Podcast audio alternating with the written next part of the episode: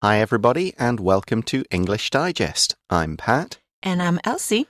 and today we're taking a look at this month's writing unit, which is picture writing. Um, there are several different ways you can do picture writing with one picture, with a couple of pictures to describe. This one is where we've got a story where we see the first three pictures, and then there is a missing fourth picture that the students, you guys, will create to make up a story. And this one is all about going shopping for shoes, which is something I struggled with a bit in Taiwan when I first came here How because so? shoe sizes are different. UK sizes are different from US sizes, yes. which are maybe different from whatever Mhm. size scale is used here. I also have wide feet. My feet are wide and flat. They're almost like flippers. So I need to get a size too big. So Okay, so you need uh wider shoes I need bigger shoes just so there's enough with a bigger size. room for my wide feet. Mhm. I know that some really tall guys they have they can't even find shoes that fit them in Taiwan. Right. like my husband has some trouble finding the size for himself. Yeah, I imagine, and, and I've known guys who are even taller than him, so they they struggled with that kind of thing. But otherwise, now I've gotten kind of I've found out where the shoe shops are. I found shoe shopping just kind of quite simple. But So I think you would like to go into the shop. oh yeah, you got to try the things on want. and walk around a bit. Mm. You, you definitely. Sh- I could maybe order T-shirts online. That's about as far as I'd go with clothes shopping online. Uh-huh. But no, you got to go in and try stuff on and walk around with it, especially with shoes. Yeah, but now you can get them and then if you don't like them or the size doesn't fit your feet, you can take them back. Yeah, but still, it seems a great big waste of time when you could just do it right then and there and say, hey, you, do you have this in a bigger Yeah. size? But anyway, let's look at this topic and the instructions. The instructions are pretty simple. Please look at the picture carefully and write a complete story that covers pictures 1 to 3 and has a decent ending. Normally, here you would cover pictures 1 and 2 in your first paragraph, set up the story, the characters, the scene, you need to usually write two or more sentences for each picture. That's a pretty good guide. But do not spend all your time and word count writing about the pictures that we can see. You definitely want to put a lot of your energy on creating that fourth picture. 是的，在这样子的连环图当中啊，最后一个是问号，就是你 要发挥你的文采的地方。那这边的提示呢，说的是，请仔细观察右方三幅连环图片的内容，并想象第四幅图片可能的发展，写出一篇呢涵盖每张图片内容，而且有完整结局的文章哦。文长至少是一百二十个单词。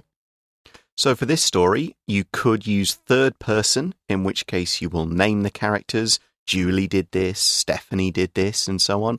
Or you could use first person, in which case you are the woman in the story. I did this, I went here. Either way works. When you're doing a narrative story like this, it's more common to use past tense, but you could try present tense. There's nothing wrong with using it. 是的，所以呢，虽然说这样子的连环图呢，多半是用 past tense 过去式，不过若你想使用现在也是可以的。再就是人称的问题了哈，如果是第一人称，OK，第三人称也是可以。那如果你用第三人称，记得要让你的图片当中的角色们有名字。Now, in some picture writing, you need to really describe almost everything you can see in the pictures, but here you don't need to do that, especially for the earlier ones. Concentrate on the story, not just saying what you can see, and make sure you have an idea of what's going to happen in the end. 那第一个我们要注意到的是呢，看图写作它是一个叙述的文章哦，着重在描述图片的内容，也就是人、事、时、地、物。 可以观察图片当中人物的表情啦、服装、动作，好，你都可以写进去你的文章当中。那生动的细节描述和意想不到的结局，是使文章精彩的关键。 So it's good to have something, a kind of an unexpected ending, a funny ending, something that people aren't maybe thinking is going to happen, but don't go too crazy.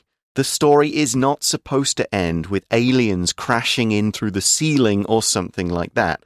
Do try to keep it realistic, follow logically from what the pictures are, but still try to come up with something a little funny, something that's a little twist, something that you might not expect to happen.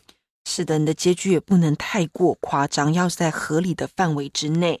那再来呢，我们要注意到的就是连环写作的这个步骤。第一个，详细解读每张图片所要传达的主要意思； 第二，设定主旨，描述图中的细节，运用联想啦或是推理来串联情节哦，让图与图之间的发展是通顺自然的。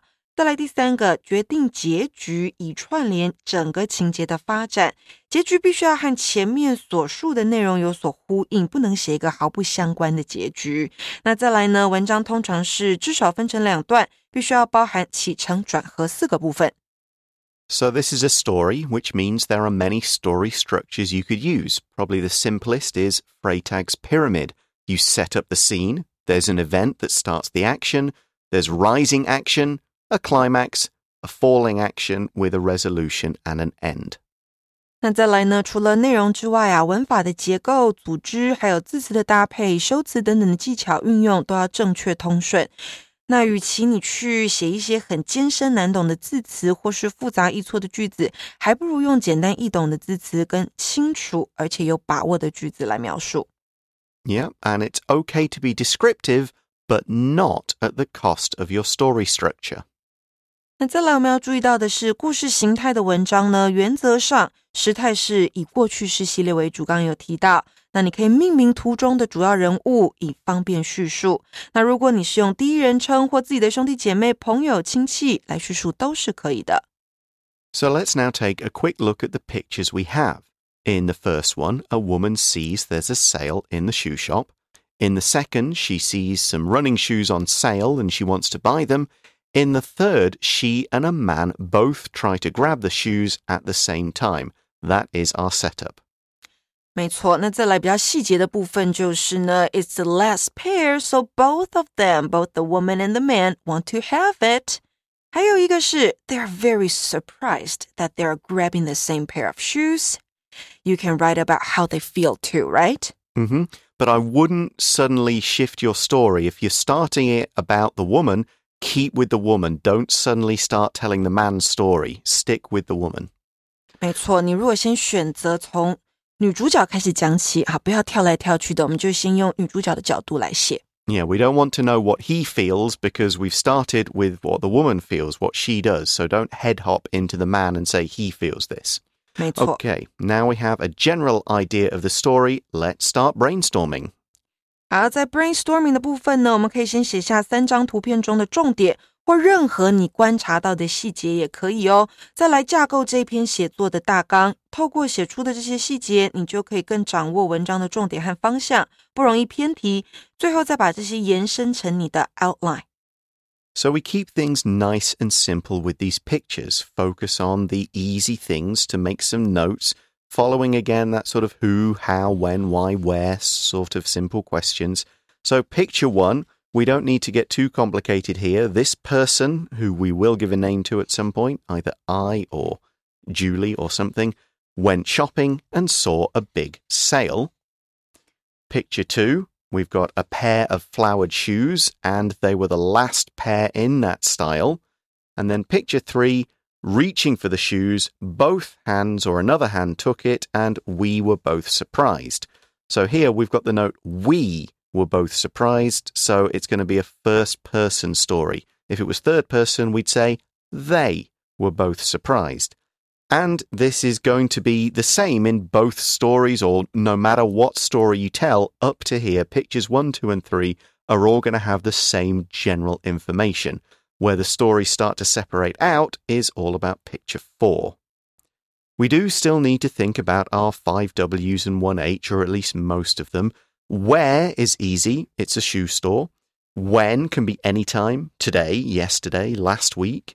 Who, we do need a name for our woman, unless it's I. We maybe need a name for our man. One thing you could think about here when you're thinking about who is maybe they know each other. That's where they, that's why they are surprised. Are they maybe exes? You know, they used to be boyfriend and girlfriend, but now they're not. That would be an interesting story. What and why is easy to start with as we have the sale on shoes, both people grabbing the shoes. but you need to think about the what and why for picture four. Why are they surprised? What do they do? And then our how is all about how they resolve the situation. They both want the shoes, but who gets them and how and why did they get the shoes? 没错，所以我们可以利用五个 WH 还有一个 how 来架构你写作的大纲。那最后一张图片呢？我们刚刚说是全文的重点。So Pat, what might happen in the last picture? Well, who knows? I mean, do do they talk to each other? How do they decide it? Do they have an argument? Do they get physical? Is there an actual fight over it? Do they even hit each other? Or is there a twist? You know, maybe do they fall in love? There's a phrase for Hollywood TVs and movies. Do you know it? Uh, cute meet or meet cute. I forget which way around it goes. Mm-hmm. It's basically in if in the first episode of a TV show or early on in a movie, the guy and the girl accidentally run into each other coming out of the house or they both pick up the same book in a store. That is the meet cute and the story Oh, I develops think- from I there. I've watched So, that movie. Yeah, is this a meet cute? You know, is that is it going to be a that would be interesting. Yeah. So Okay. let's kind of go from there. You can brainstorm that. Now we make an outline once you've brainstormed your ending. Get this in the right order of sentences. We can connect the sentences and add more details later, but let's take a look at our basic sample and paragraph one, the introduction I went shopping. So nice and simple. And this shows us we'll have a first person story. It's in the past tense. We've got I, we've got went. And using I first person saves us thinking up a name. 是的，在我们的基础范文当中呢，用的是第一人称，因为我们看到 I 开头，再来选用的是过去式。那用了第一人称，我们就不用去将主角命名了。 So we now follow uh, the main ideas of the first two pictures. As I said at the start, usually your first paragraph will cover the first two pictures and it'll be fairly brief, nothing too crazy or creative yet. A, I wanted to get myself a treat. B, as I passed a shoe store, I noticed that there were a lot of items on sale. C, I saw a cute pair of flowered shoes. D, they were the last ones of that style on the shelf. Now, the most important point is the last point because it highlights these were the last pair on sale. 那因为是最后一双，才会造成接下来的纷争，所以最后一双的这个重点呢，千万不能够遗漏哦。那再来进到了第二段，In the second paragraph, we're going to write about how this man appeared and grabbed the same pair of shoes. Yep, so we move on to our second paragraph for the third and fourth picture. We've got the introductory sentence to paragraph two. Just as I reached for them, another hand did the same. Very clear, very obvious explanation for our third picture. 男生出现后的剧情啊，必须要是生动精彩，你才可以继续抓住读者的目光，并且让你的作文凸显出来。So what happened after the man showed up? Well, this is where we get to our kind of third and into the fourth picture. A, a young man said he also wanted them. So that's kind of obvious from picture three. So then this is really describing picture four and the ending. B, after an awkward moment of silence, we both started talking at the same time. C, I told him to go first and he said I should take them. D, Another customer reached past us to take the shoes. What a surprise. Here's the twist ending. The two people were being so polite, so friendly, trying not to be the one who's rude and pushy, and they both lost their chance. 是的，虽然两个人对彼此都非常有礼貌，可是呢，another customer took it，这是一个渔翁得利的感觉。第三者好拿到了这双鞋子。 Yeah, and then our concluding sentence I guess that solved our problem. So we've got a simple story here with a simple ending, perfect for a basic sample of what happened. It is unexpected. We don't know that this third person is going to come in and take the shoes. It's quite realistic. You can imagine this happening, and it's quite a funny ending as well. Right, and there are so many ways to end the story too, right? Mhm. But making an outline is always the most important. Yeah, follow it through. And an outline can have more details, transition sentences, a bit of extra description added when you turn it into a full essay. You know, a few extra adjectives to describe those shoes, a few di- adjectives to describe how the person, the woman, or I is feeling. Just make sure you follow a logical structure, a sensible time structure, start, middle, end. Don't leave out any details. You'll see when you're doing your outline, oh no, I've written too many details and too much information for picture one and two. I don't need all that. It's not really related to the most interesting part, the fourth picture. So you go, oh, I see that in my outline. I will cut it out. That's why outlines are so useful. They will let you know I've got too much here and not enough here. I'll fix the outline before I start writing. Okay, we're going to take a short break now. And when we come back, we will be looking through our two samples of writing.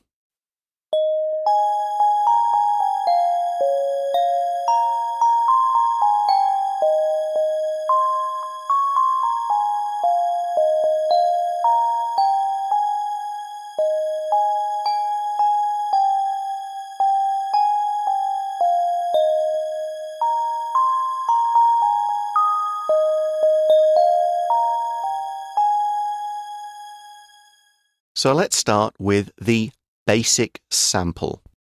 Last week I went shopping. I didn't need anything in particular, but I had a little extra money from my side job as a tutor, so I thought I'd get myself a treat. As I passed a shoe store, I noticed that there were a lot of items on sale. I went in and saw a cute pair of flowered shoes. They were the last ones of that style on the shelf, which felt like a sign. Just as I reached for them, another hand did the same. It was a young man who said he also wanted them. After an awkward moment of silence, we both started talking at the same time. I told him to go first, and he said I should take them. I told him I'd been about to say the same thing. As we laughed together, another customer reached past us to take the shoes. I guess that solved our problem. So you can see how a few more details were added, especially at the start there. We've got uh, why is this person the speaker? It's first person. Why did they go shopping? Because they had some extra money from a side job and they wanted a treat. They didn't really need the new shoes. They weren't running out of shoes. Their old ones are broken but they're just treating themselves with a bit of shopping. And that money to do so is from a side job. A side job is a part time job that you do as well as your main job. Maybe it's on weekends, maybe it's in the evenings, you maybe don't do it on a regular basis. You just do it once a week, maybe a couple of times a week. Like me, sometimes going to making uh, acting jobs, something like that. I do that as a side job, but it's not my regular income or regular day job. 在我们的基础范文当中呢，当然整篇作文都是跟着架构、跟着大纲走的。不过你会看到一些 details 细节的部分出现，像这边讲到呢，它的钱是从 side job 那边赚过来的。side job 指的就是兼职副业哈，也可以说是一个 part time job。那我们这篇文章刚刚讲过了，它是用第一人称过去式来写成的。 So the first paragraph ends with the phrase, which felt like a sign. So, what we mean here, this isn't like a sign like the sign that says 50% off or last day of sale. This is the sort of sign you get when you feel, oh, somebody, the universe, is sending me a message. These are the last shoes of this kind on the shelf. That is a message from the universe saying, buy them. They're the last ones. 对，这边的 sign 哈，不是招牌或是告示牌，这边指的是征兆、预兆，so like meant to be. Mm, exactly. But obviously it wasn't since both I, the woman, and the man reach for them. They both start talking at the same time. And this does sound like it's going to end up being a meet cute, doesn't it? You know, they're going to exchange numbers. They're going to have an awkward moment. they're laughing together and then the other hand yeah, reaches a little bit in. like that, right? Yeah, I, I, I swear that you know. And if you were to write a story, this could be the moment in the story where the two characters, the man and the woman, meet, and this is the start of their romantic story. Yeah, and the audience will be expecting something to Kind happen. of. Yeah, they're expecting them to exchange phone numbers, and maybe they meet for a date another day, that kind of thing. Yeah. But and that may happen, but in terms of the shoe story, we've got the other customer going, haha, yoink, they're mine now, because they were too polite and took too long talking about it. Right, it's like the flame disappeared right away. Well, who knows? You know, you could, if you were, if you felt like writing the rest of this story on your own time, you could stick with the woman, you could stick with the man. You know, maybe the, the man goes after the person who took the shoes and they have a cute meet. Oh, there's, yes. There's many ways you could go with this story. Or the man decided to buy the shoes for the woman. Oh, that would be a nice, Aw. yeah. Then he's oh, a hero guy, definitely. okay. So let's move on and look at the second sample, which has got a little more content to it, a bit more interesting detail, a few more layers. So, advanced sample.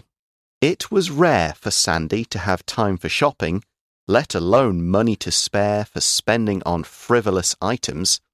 However, seeing as it was the day after her birthday, her pockets were full of birthday cash, and she decided to see if she could find something fun to buy with it.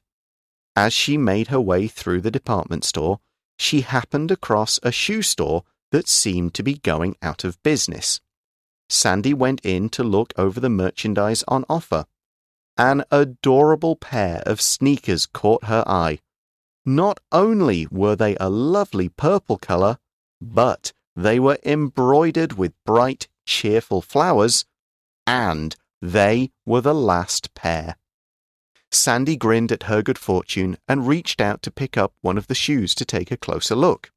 As she did so, another shopper stretched out his hand to take the very same shoe. The young man dropped his hand and introduced himself to Sandy. He shyly told her that he was an artist and actually only needed one of the shoes for a piece he was working on. Sandy didn't know what to make of this, but as she turned the shoe over in her hands, she noticed that it wasn't even her size. She told the man that he could just buy the pair, but he had another idea. Pay for one of the shoes, he said, and in a month I'll bring you a piece of art made from it. Sandy was intrigued by the idea, so she agreed and exchanged contact information with the man. She set off for home, wondering at the strange turn her day had taken. So here, it again, it could be a cute meet if there's going to be a, a romantic story with the artist, but it's more about they're not just trying to buy the shoes to wear them, they're not fighting over who gets the shoes. They won't fit the woman, that's twist one, and the artist wants them for art, not to wear, that's twist two, and then they make this kind of cool deal out of it. You pay for one shoe, in other words, pay half the money, and you'll get some art in return, but not the shoes. Yeah, so And- the writer here added more twists Yeah, more into twists. this story. Yeah, more details. A lot more details in day one. We find out why did Sandy have the money? Because she'd had a birthday and she'd got some money to spend. We've got some more details about the shoes, a lovely purple color with bright, cheerful Hmm. flowers. We've got some details about the artist, the man. He was an artist. He was shy. He's got interesting creative ideas. So we've got a lot more detail, a lot more depth to these characters and what's going on. Let's now look at some of the grammar we use in the article. OK，我们有看到这个句子是是用这个 it 加上 be 动词加形容词或者是名词加上 for somebody to do something，那表示的是什么呢？做某事对某人来说是点点点的。 那在这样子的句型当中呢，it 它是一个虚主词，代替置于主词补语位置的真正主词，也就是 to 加上原形动词的部分。那避免主词太长，所以我们才把虚主词放在句首，真主词往后面移动。那这样子的句子呢，还可以怎么说？给同学们一个例句喽。It is important for parents to let go when their children are seeking independence and autonomy。代表当孩子寻求独立和自主的时候，父母放手是很重要的。 Here's another example. It's not easy to find a cheap place to live in Taipei City. So our next grammar point is using this phrase seeing as or seeing that. seeing as 或是 seeing that 表示既然因为，那后面会接上的是子句哦。像是我们可以说呢，Seeing as the weather is so fine today, why don't we have a picnic in the park？ 既然今天天气这么好，我们何不去公园野餐呢？所以当我们看到 The weather is so fine today，这就是一个子句接在 seeing as 的后方。Here's another example. Seeing as we've been talking for an hour, maybe we should take a short break. And then we've got our final bit of grammar the use of not only but also. Not only but also，这个是一个对等连接词的使用哦，表示不仅 A 而且 B 所连接的 A 和 B 必须是同一个词性或是两个结构对等的片语或是子句哦。那你在用这个 not only A but also B 使用的时候呢，它的语义上强调的是 B 这个部分。那如果至于主词位置的时候，其动词的变化就必须要以 B 而定，这要特别小心。所以给同学们一个例句：The typhoon not only caused great damage but also claimed dozens of lives。台风不仅造成极大的损害，还造成了数十人丧命。So we're not only explaining some useful grammar for this unit, but also some interesting words and phrases. So the first one we've got is frivolous. Sandy spending money on frivolous items. Something that's frivolous is kind of fun, but also not serious, not something you need, and some people would say it's a bit of a waste. Frivolous 这个形容词啊，用来形容东西是琐碎的、无聊的，或是有一些浪费的。so the reason she went into this store because it was going out of business. If something's going out of business, then it's going to close down. They know it's closing down and they're just trying to make a last bit of money, sell off their last stock, you know, finish up all the rest of their stuff before they close for good. Go out of business 代表是结束营业或是歇业。那因为有这样的状况要出现，所以才会有这个 big sale。and of course, if it's going out of business, it's going to have a lot of merchandise on offer. Merchandise is just stuff, stuff you sell. And if it's on offer, that's another way of saying it's on sale. There are discounts. You get two for one or three for two, stuff like that. Merchandise 指的是商品，那 on offer 这个片语代表是正在促销的、特价出售的。 yeah, you can also use on offer just to mean for sale in any store. Doesn't have to be on a discount. So, depending on the context, it could be either. So, next we've got a word that describes the shoes. They were embroidered with bright, cheerful flowers. If something is embroidered, it's had some kind of pattern sewn into it. It's got a little extra design over its base color that has been sewn. 也就是有图案是被绣上去的。 Okay, a few more from the second paragraph. After Sandy hears all this story from the artists uh, about what he wants to do and so on, she says, I don't know what to make of this. Sandy didn't know what to make of it. That means she didn't really understand it. She wasn't sure what's quite is what is quite going on, how this affects her. She's just a bit, hmm, what? Huh? I don't quite get it. 这个是理解、看待的意思，所以她不晓得事情为什么会这个样子，so she doesn't quite understand it. Yeah. And finally, we learn she was intrigued by this idea of the artists. If something intrigues you, it makes you really curious to find out what's going to happen next. How will it all end? Like, ooh, this is interesting. This is different. I want to see where this goes. Intrigue 这个动词呢，是感兴趣或是激起好奇心，可以是主动， 也可以是被动的用法。We can also say be intrigued by something. That's right. So those are two different examples of how you could tell this story with different kind of twists and unexpected endings in the fourth picture. We hope we've given you some good ideas for coming up with that kind of thing, but we're out of time now. Thanks for listening, everybody. For English Digest, I'm Pat. I'm Elsie. Talk to you again soon. Bye bye. Bye bye.